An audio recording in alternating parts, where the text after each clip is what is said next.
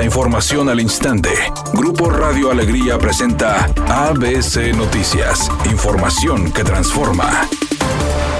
Vecinos de la zona de paraje San José, sector Valle, recibieron una pipa con agua después del bloqueo realizado ayer en el libramiento noroeste, que se prolongó por seis horas a la altura del municipio de García, donde los habitantes bloquearon la vialidad al asegurar que las autoridades no les brindan el apoyo para solucionar el problema del desabasto de agua. Y este día, tras la llegada de la pipa proporcionada por la Comisión Nacional del Agua, informaron que apenas se logró abastecer una cuadra. Por su parte, la Oficina de Participación Ciudadana de Nuevo León invitó a los nuevo leoneses a ser solidarios y donar agua de la llave de su casa para beneficiar a personas que viven en zonas donde no llega el servicio. Mientras esta madrugada, habitantes del municipio de Soazua esperaron la llegada de pipas para abastecer un poco del vital líquido y en grupos de Facebook detallaron los inconvenientes que han tenido que atravesar debido a esta crisis hídrica. En Guadalupe, elementos del tránsito se unieron al programa Colibrí, que implementa el municipio para apoyar a la ciudadanía de las colonias Escamilla y Libertad en el llenado de contenedores de agua, principalmente para los adultos mayores al trasladar las cubetas a sus domicilios.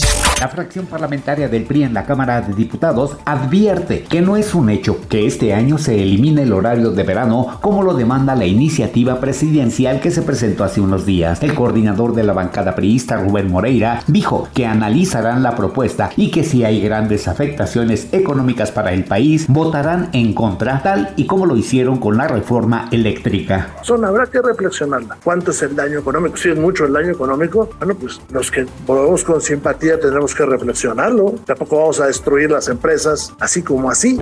El presidente Andrés Manuel López Obrador sostuvo este miércoles una reunión con empresarios de México y Estados Unidos en el Instituto Cultural de Washington, con quienes habló de cooperación económica, inversión y soberanía. Finalizada la charla, el presidente de México envió una publicación en sus redes sociales, donde reveló algunos de los temas que discutió con los empresarios, como cooperación económica, inversión, soberanía y progreso con justicia.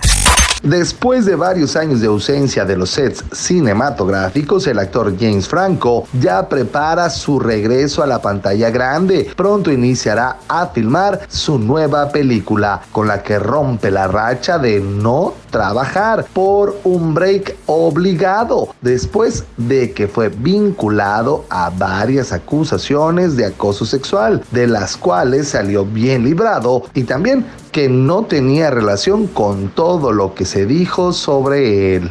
Es un día con cielo despejado y ambiente de bochorno. Se espera una temperatura máxima de 36 grados, una mínima de 30. Para mañana jueves se pronostica un día con escasa nubosidad. Una temperatura máxima de 36 grados, una mínima de 24. La actual en el centro de Monterrey, 31 grados.